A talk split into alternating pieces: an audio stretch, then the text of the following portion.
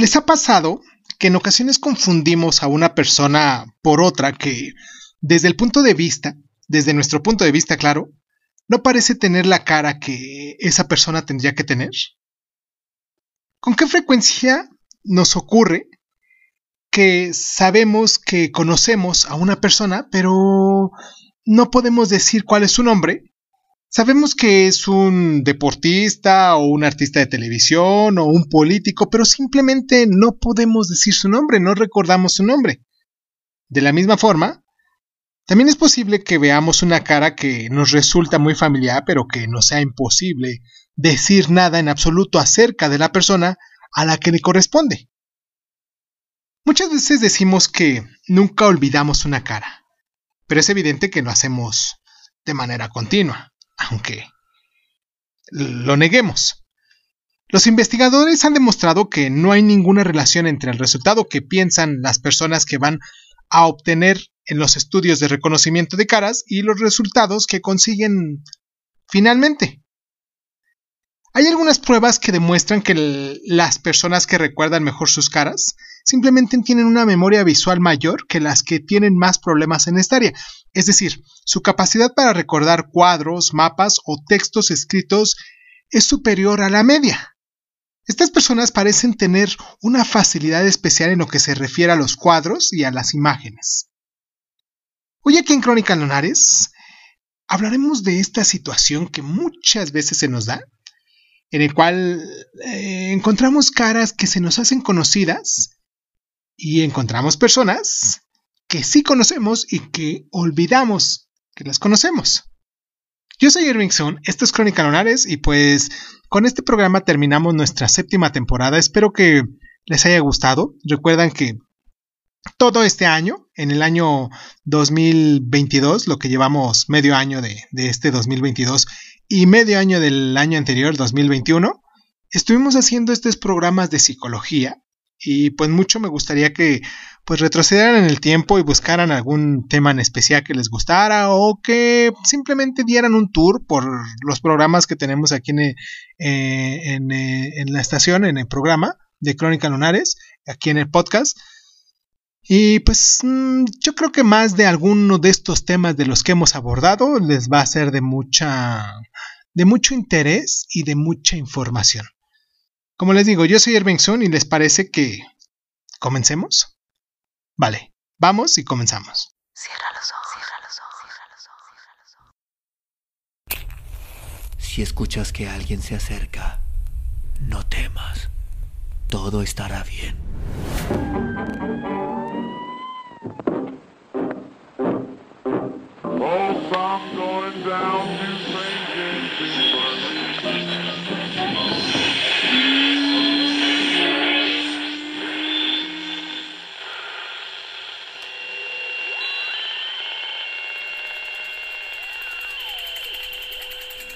Estás escuchando, Crónica, Crónica, Crónica el lugar, donde, donde, donde, donde tus oídos. Bienvenido. Se dice por ahí que la cara y la expresión facial definen nuestra especificidad e individualidad y expresan tanto como se oculta. La capacidad de reconocer e identificar a las personas tiene una importancia clave en la vida cotidiana. Imaginemos que no fuéramos capaces de reconocer a nuestra pareja en una multitud o bien que identificáramos erróneamente a nuestros padres en una fiesta o a nuestro jefe en la oficina.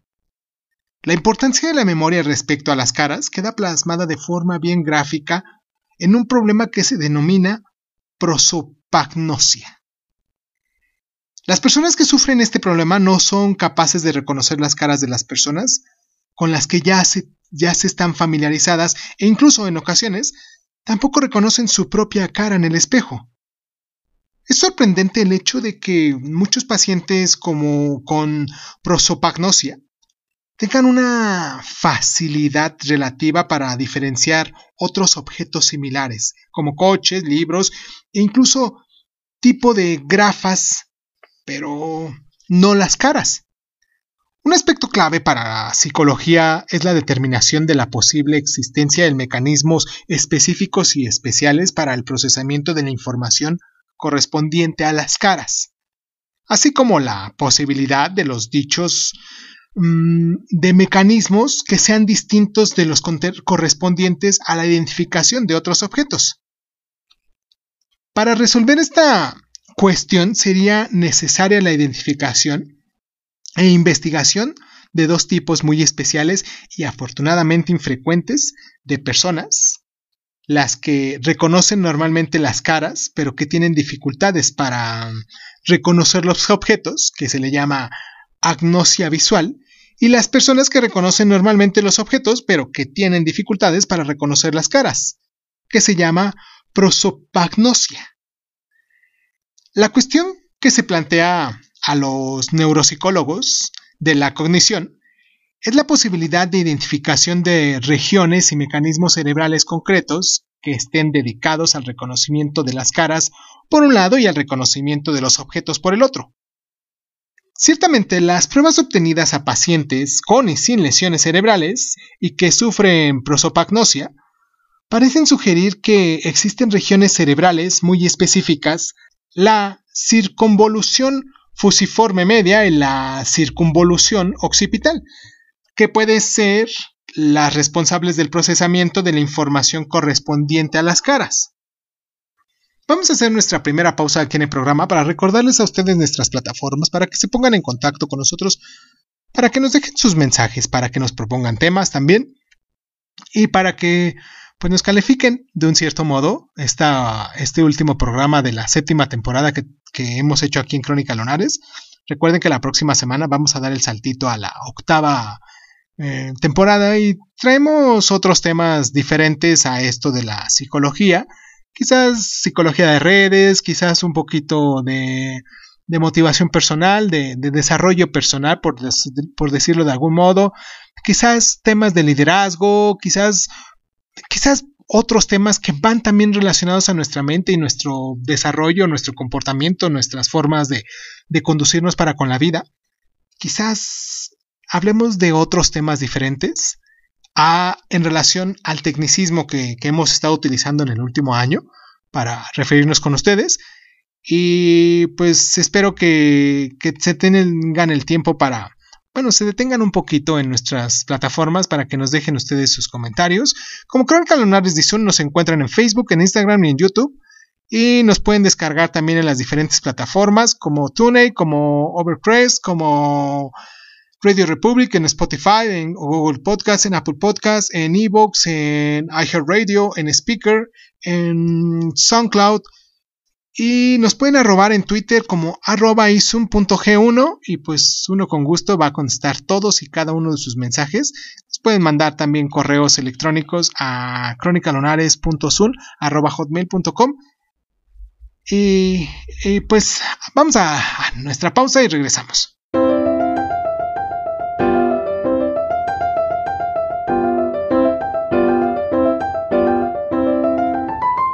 Los hombres de frente pequeña son inconstantes. Pero si su frente es redondeada o protruyente, entonces tienen un carácter vivo. Las cejas rectas indican suavidad y buena disposición, mientras que las cejas curvadas hacia las sienes indican humor y disimulo. La mirada fija indica descaro y el parpadeo, indecisión. Las orejas grandes y prominentes sugieren tendencia a la conversación irrelevante o chatarra. Aristóteles. Dicho esto en el año 350 a.C. Se han propuesto un modelo de dos procesos para diferenciar el reconocimiento de las caras y el reconocimiento de los objetos. Uno de estos procesos es el denominado análisis holístico, que incluye el procesamiento de la información correspondiente al cuadro general. La configuración completa y la estructura global. El segundo proceso es el denominado análisis por partes, que se centra en los detalles y que después intenta recomponerlos. La idea es la de que el reconocimiento de las caras conlleva un análisis holístico mucho más detallado que el reconocimiento de los objetos. Esta posibilidad se puede demostrar adecuadamente mediante la tecnología de la reconstrucción fotográfica. En la década de 1970, se diseñó el sistema de la reestructuración fotográfica en el que una persona construye una cara a partir de una amplia gama de partes de la misma. En este sistema se ofrece una amplia gama de modelos de nariz que representan todas las formas más comunes de la misma. Además, también hay abundantes modelos para la boca, los ojos, el pelo, entre tantas cosas, ¿no? Este sistema permitía la realización de un elevado número de experimentos para comprobar la precisión de la teoría. Era posible que las personas pudieran construir una imagen adecuada y reconocible de su pareja, de un político famoso o incluso de ellas mismas? Para ello tendrían que reconocer y elegir un modelo concreto de boca, ojos, mm, etc. Los resultados demostraron que las personas realizaban en general mal esta tarea de reconstrucción de un patrón general a partir de los distintos fragmentos. En diversos estudios, también se ha demostrado que un aspecto engañoso de una persona da lugar a una disminución muy importante en la capacidad del reconocimiento. Al añadir una peluca, una barba o unas gafas, se produce una reducción significativa del reconocimiento facial, tal como los delincuentes saben desde hace muchísimo tiempo, claro.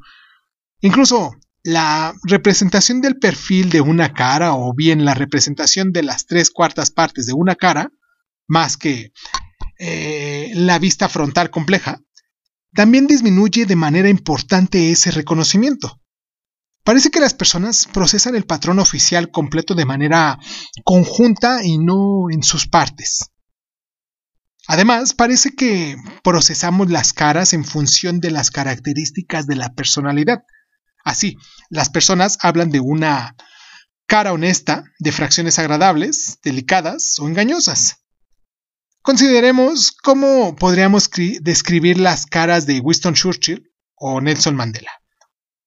Lo haríamos en términos del tamaño de la boca o de la forma de los ojos. Por lo general, pues no, ¿o sí? En muchos estudios interesantes realizados en esta área, se han utilizado imágenes distorsionadas. En algunos de ellos se han usado distorsiones en la configuración que incluían el desplazamiento de los ojos o la boca, que incluso con una invención de toda la cara. En otros estudios se han llevado a cabo distorsiones de las partes, como el oscurecimiento de los dientes, y los resultados de estos estudios han demostrado que las distorsiones de los componentes se detectan casi siempre, pero que las distorsiones en la configuración son pasadas por alto con facilidad. Por tanto, se ha asumido que la prosopagnosia eh, conlleva una alteración de procesamientos holísticos o de la configuración, mientras que la agnosia visual conlleva una alteración de procesos holísticos y analíticos.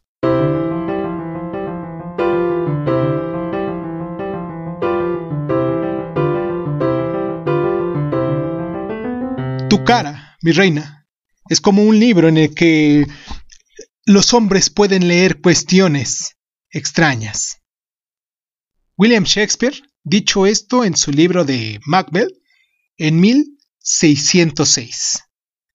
Para comprender el complejo proceso del reconocimiento de las caras, los psicólogos han sugerido que existen diversos componentes que actúan de manera conjunta construyendo el sistema global, entre estos componentes están habilidades como el análisis de expresión, que es la capacidad para interferir estados emocionales a partir de las características y las expresiones faciales.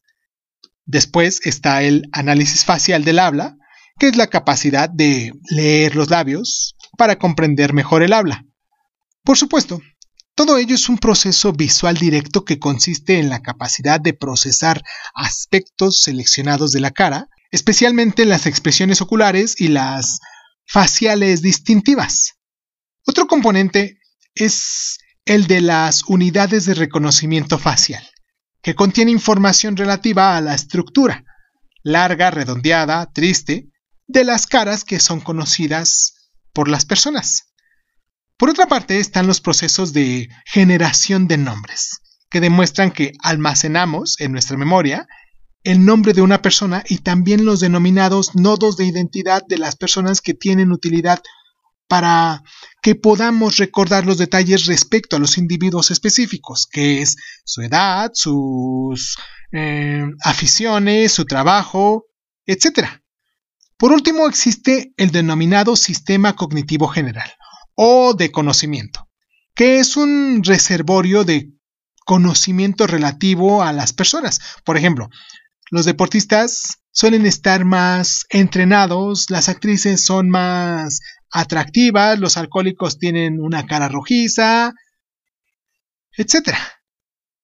La desestructuración de cualquiera de estos sistemas influye en todo el proceso. Los mm, componentes que parecen más importantes para el reconocimiento facial cotidiano son los siguientes. La codificación estructural, el registro en la memoria de lo que las personas observan en una cara concreta y en sus nodos específicos. La generación del hombre, de la persona a la que pertenece la cara. El reconocimiento facial es un área mm, activa e importante de investigación psicológica aplicada que recientemente está adquiriendo una relevancia notable en el campo de la seguridad. La aplicación más clara de toda esta línea de investigación es la de enseñar a los ordenadores a reconocer y recordar a las personas.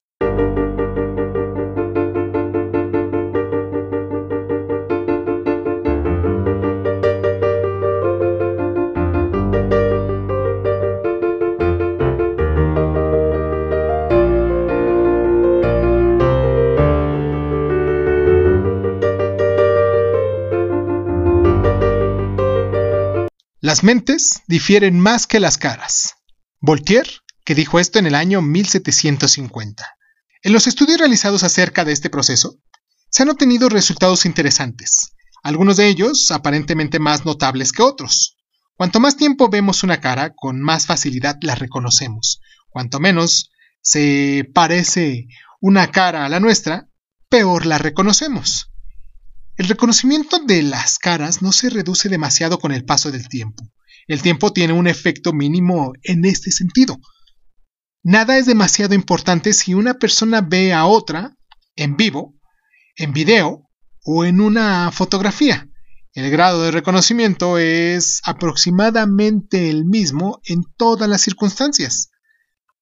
Las fotografías colocadas del revés conllevan una dificultad de reconocimiento extraordinaria. Si una cara es distintiva, poco habitual, atípica, su reconocimiento tiende a ser un poco más fácil.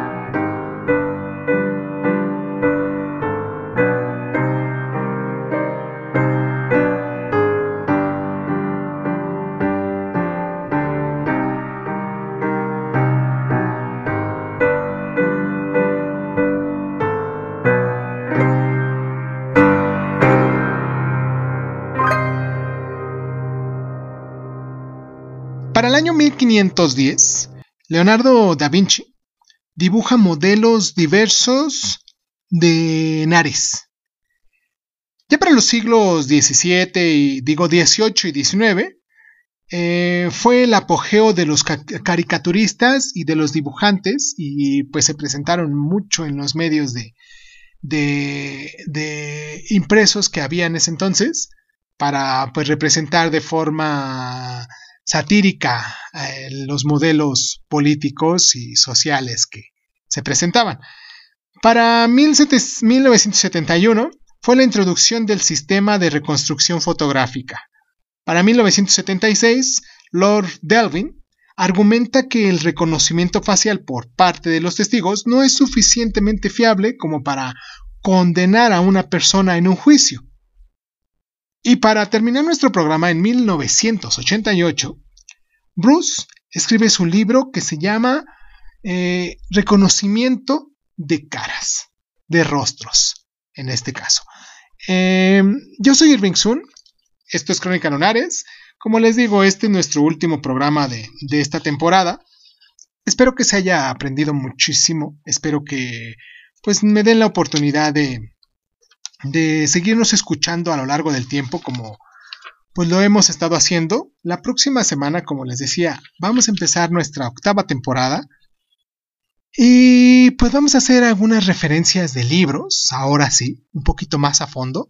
Vamos a desarrollar algunas ideas que tenemos ahí en el tintero, ideas que muchos de las personitas que nos escuchan aquí, pues nos han estado este, mmm, proponiendo y que pues viene bien al caso tratar de, de este, llevarlas a cabo en, en, orden, claro, porque pues en ocasiones son muchos temas y vamos abordando uno, nos metemos de lleno y lo estudiamos, hacemos nuestra, nuestra investigación, nuestro guion y se los presentamos aquí a ustedes.